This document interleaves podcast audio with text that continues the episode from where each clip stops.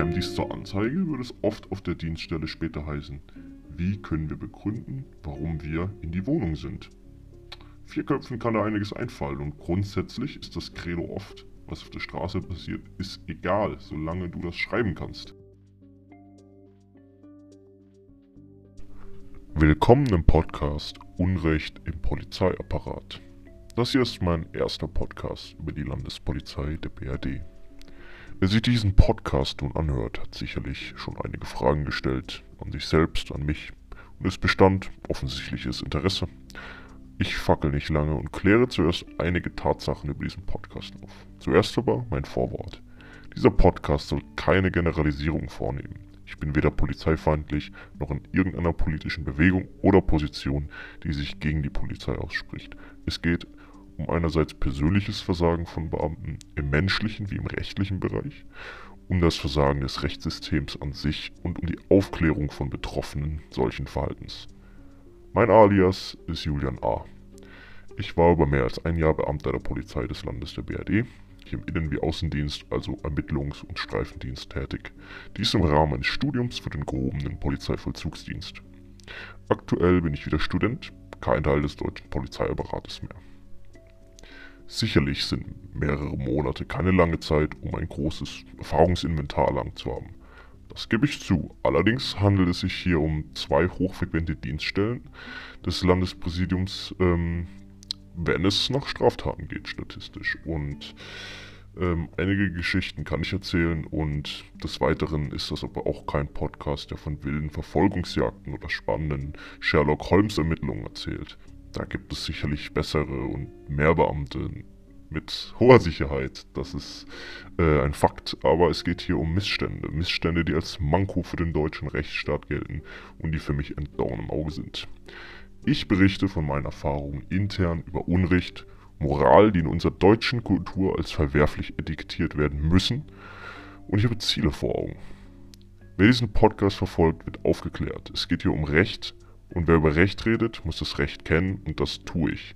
Ich beantworte folgende Fragen präzise und authentisch. Äh, also wahrheitsgemäß. Und zwar, was darf die Polizei, was darf sie nicht? Was darf der Bürger und wo sind auch dessen Grenzen? Und ganz wichtig, wo kann sich eine Gruppe solidarisieren und auf ihr Recht beruhen? Und wo rate ich ab, dies zu tun? Das ist eigentlich traurig, dem Einzelnen davon abzuraten, sich auf seine Rechte zu beruhen. Aber im Zweifel muss eine Bodycam nicht an sein und vier Augen sind wertvoller als zwei, vor allem wenn es Polizeibeamten sind. Und hier befinden wir uns im Unrecht. Das Recht wird gebogen, das Recht wird flexibel gemacht. Flexibel gemacht durch Beamten, die sich in der Rolle nicht als Freund und Helfer sehen, sondern als Jäger. Jäger, die alle Mittel nutzen, um ans Ziel zu kommen. Aber die Mittel heiligen eben nicht den Zweck. Ich werde nun, um einen Podcast nicht allzu lange gestalten, eine kleine Geschichte so wahrheitsgetreu wie möglich wiedergeben. Name, Reviere, genaue Orts- und Personalangaben werde ich natürlich nie nennen. Am Ende des Podcasts werde ich den weiteren Verlauf meiner Mission formulieren. So, die Geschichte beginnt so oft auf der Dienststelle. Man sitzt im Büro, arbeitet an Vorkommnissen, also Fällen und ähm, ja, nutzt seine Zeit irgendwie sinnvoll. Meistens. Der Einsatz beginnt mit einem Anruf. Nachbarn beschweren sich. Herr B., B steht hierbei für Betroffener, spricht Beleidigungen gegen die genannten Nachbarn aus. Die AE, AE steht hierbei für Anzeigerstatter. Das ist im Polizeijargon universeller Terminus für alle Störungen der öffentlichen Art, für all jene, die solche Störungen ähm, und auf solche Gefahren hinweisen. Gesetzlich wäre das natürlich jetzt kein Grund für einen Einsatz. Eine Beleidigung lässt sich auch zeitnah an der Dienststelle anzeigen keine Beweise müssen erhoben werden, keine Maßnahmen zur Verhütung müssen getroffen werden, zur Verhütung von Straftaten, wenn jemand ähm, durchs Treppenhaus läuft und beleidigt, ganz klar. Ähm, aber in diesem Fall hier abstrakt hieß es, dass der Herr B. angetrunken sein soll, zumindest im Treppengeländer randaliert. In diesem Fall fertig gemacht zum Einsatz. Am Einsatz angekommen, niemand vor Ort. Kein Störer, kein Schreien, keine Spuren. Die Wohnadresse des Herr B. ist bekannt durch deiner E. Und so wird an die Tür geklopft. Um erstens die Lage zu überprüfen und zweitens die persönlichen Daten mittels 163b StPO zu erheben, Strafprozessordnung, da der Herr B. eine Straftat verdächtigt wird, und zwar der Beleidigung. Nach langer Diskussion wird ein Personalausweis an der offenen Türe ausgehändigt. Somit ist die polizeiliche Maßnahme eigentlich erreicht. Abrufen der Personalien in gegebenen polizeiinternen Systemen wird natürlich durchgeführt. Der Herr B. ist auch bekannt. Dies ändert aber nichts an der Tatsache, dass der Herr B. trotz aggressiver Verstimmung offensichtlich keine weitere Gefahr darstellt. Der Herr B. wird laut, boxt gegen die Türschwelle, da die Beamten sich nicht entfernen wollen. Das Ganze dauert etwas meistens. Was reizt die Beamten im Einsatz, welche nun in zwei Teams, also vier Beamte, die Wohnung widerrechtlich betreten? Wann darf ein Polizist ihre Wohnung betreten? Dafür gibt es im Prinzip zwei Rechtsgrundlagen. Einmal das Polizeigesetz, Paragraph 36, das geht um eine dringende Gefahr abzuwehren. In diesem Fall, äh, Fall bestand gar keine Gefahr und also keine, die man hätte verschriftlichen können. Und weitere Gründe zur Durchsuchung ähm, wären höchstens noch Paragraph 102 der StPO.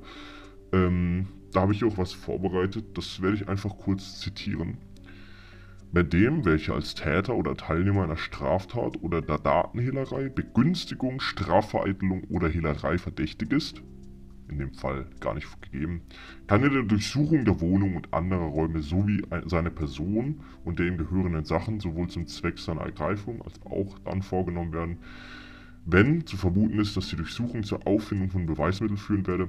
Jetzt stellt sich natürlich die Frage, wo man wegen der Be Beleidigung äh, und möglicher Alkoholintoxikation eine Wohnung betritt. Welche Beweise muss man finden?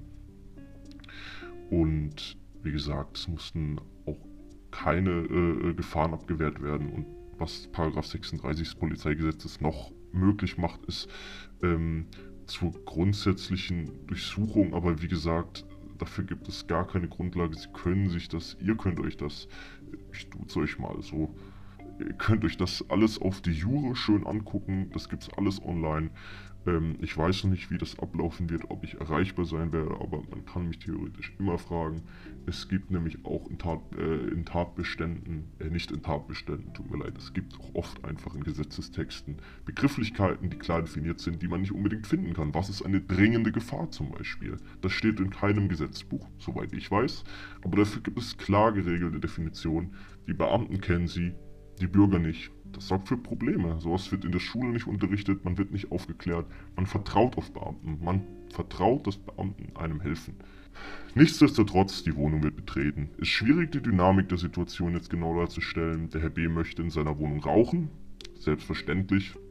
Seine eigene Wohnung. Aber auch selbstverständlich wird das, äh, oder auch, beziehungsweise verständlicherweise wird das von ähm, Beamten zur Eigensicherung abgelehnt. Also eine brennende, glühende Zigarette, äh, die kann schnell zur Waffe werden. Ähm, das kann man nachvollziehen. Aber diese haben gerade eben Hausfriedensbruch begangen. So, da eben wie gesagt keine Rechtsgrundlage zum Betritt der Wohnung äh, gegeben ist und offensichtlich der gute Herr B. das gar nicht wollte. Und äh, ja, käme dies zur Anzeige, würde es oft auf der Dienststelle später heißen, wie können wir begründen, warum wir in die Wohnung sind. Vier Köpfen kann da einiges einfallen und grundsätzlich ist das Credo oft, was auf der Straße passiert, ist egal, solange du das schreiben kannst. Und der Herr B., der wird schön weiter provoziert. Es fallen Beleidigungen von beiden Seiten. So, und viele Beamte, ähm, wie gesagt, ich hatte schon im Vorwort erwähnt, äh, ich möchte nicht generalisieren, in dem Fall ich weiß nicht, ob das an Minderwertigkeitskomplexen lag, aber eine Bele Beleidigung gegen den Beamten war wohl ein bisschen zu schmerzlich, welcher sich dann eben auf den Herr B. gestürzt hat. Ähm, auch rechtlich ähm, ist die einzige Möglichkeit, einfach nur eine Anzeige wegen Beleidigung zu stellen. Aber ähm, Beamten sind auch nur Menschen und äh, jeder Mensch trifft seine eigene Entscheidung, wie er auf so eine Kränkung reagiert. Und hier war es eben, den Herr B. auf den Boden zu drücken, worauf äh, ein weiterer Beamter eben auch äh, äh, teilgenommen hat, unterstützt hat und es wurde Handschließen angelegt. Was dann passiert ist, ist, dass sich der am Boden windende Herr B. mehrfach, ähm, dass der mehrfach getreten wurde in den Rippenbereich. Vermutlich nicht stark, da keine Verletzungen entstanden sind. Trotzdem stellt sich natürlich die Frage der Verhältnismäßigkeit. Ähm, wenn da jemand handschließend auf dem Boden liegt. Aber die Verhältnismäßigkeit ist sowieso so ein Thema. Das ist ein ganz seltsames Element im Recht. Das, da hat man das Gefühl, das kommt irgendwie aus Weimarer oder Weltkriegszeiten und da könnte man eigentlich noch einen Podcast draus machen. Aber jetzt mal weiter zur Geschichte. Ich will davon nicht weiter ablenken. So, nachdem der Herr B, B steht es im Übrigen für Beschuldigter, da er jetzt nicht nur äh, ein Störer ist, sondern auch ein Straftäter als ähm, äh, Widerständler, um genau zu sein, denn er wird äh, in Zukunft von der Geschichte aus äh, des Widerstands gegen die Vollzugsgewalt angezeigt. Das äh, könnt ihr euch auch gerne im StGB, also im Strafgesetzbuch jetzt äh, äh, anschauen. Das könnt ihr googeln auf die Jure, wie gesagt. Widerstand gegen die Vollstreckungsgewalt, glaube ich. Bin mir nicht sicher, da gibt's. Das, das findet man. Aber ähm, das ist hier in dem Fall, das war gar nicht gegeben. Und ähm, ja, der wird eben jetzt nun auf die Dienststelle gebracht und dazu wird halt später eine Geschichte gebastelt. Der war aggressiv, der war gefährlich, der hat Gefahr für die Nachbarn äh, dargestellt und deswegen wird er auch in eine Zelle gebracht, ähm, um da eben die Gefahr zu verhüten. Ganz genau war das wohl nicht bekannt, aber wie gesagt, man schreibt es schon. So, und damit war es das doch eigentlich mit der Geschichte im Rahmen. Allerdings eines, und hier möchte ich auf mein Vorwort nochmal hinweisen, es geht um menschliches Sagen. Als Beschuldigter wird der Herr B. natürlich angehört und er sagt aus, dass er am Boden getreten worden sein soll in seiner Anhörung, in seiner ähm, Anhörung. Und hier greift natürlich das Legalitätsprinzip, wie auch bei dem Anruf über die Beleidigung. Und zwar steht äh, eine Straftat im Raum. Die Beamten, die den Herr B äh, anhören, erlangen Kenntnis über diese Straftat, der Körperverletzung, möglicherweise sogar schwere, da dieser eben am Boden hilflos fixiert war und getreten wurde. Ja, nach allem Recht werden die Beamten im Einsatz verhört, im Übrigen von einem Beamten der gleichen Dienststelle. Ob das so sinnvoll ist, anderes Thema. Als Zeuge in diesem Fall wird man nun gefragt, ob der Beamte X auf Herrn B eintrat. Man erinnert sich, Tritte fehlen, nicht ganz fair, wie gesagt, lag mit Handschließen auf dem Bauch liegend, Handschließen auf dem Rücken, also wie ein Fisch, der sich am Boden windet, äh, ohne, ohne Wasser. Und man überlegt keine fünf Sekunden, möchte eine Antwort geben und der vernehmende Beamte schreibt. Lautsprechend. Dritte fehlen keine. So.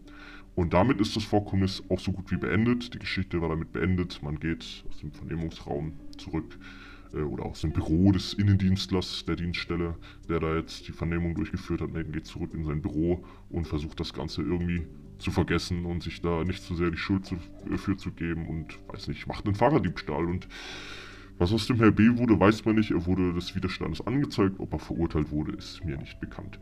Ich möchte nur beleuchten, dass hier ein Persön persönlicher, ein Streit auf persönlicher Ebene zwischen zwei Männern ganz schnell zu einem Machtspiel wurde und man weiß, der uniformierte Mann wird das immer gewinnen. Vor allem, wenn er noch seine Teammates auf der Seite hat. Und der Herr B. war allein in seiner eigenen Wohnung. Und ich möchte auch noch dazu sagen, dass Polizisten es hassen. Grundsätzlich filmende Menschen hassen. Und das, das wird auf jeden Fall auch noch ein weiteres Thema für meinen Podcast.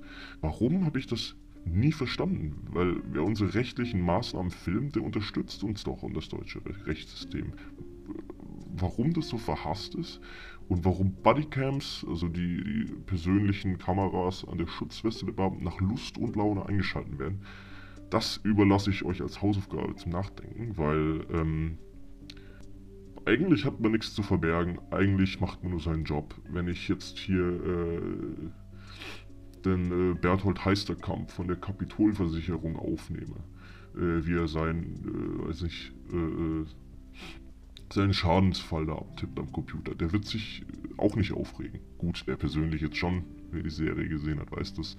Aber sind wir uns ehrlich, ähm, wenn die Polizei ihren Job da einfach nur macht, dann gibt es keine Probleme. Und dann muss man auch nicht Angst haben, gefilmt zu werden. Aber so viel dazu. Fakt ist, an dem Tag hat keiner der Kollegen ausgesagt.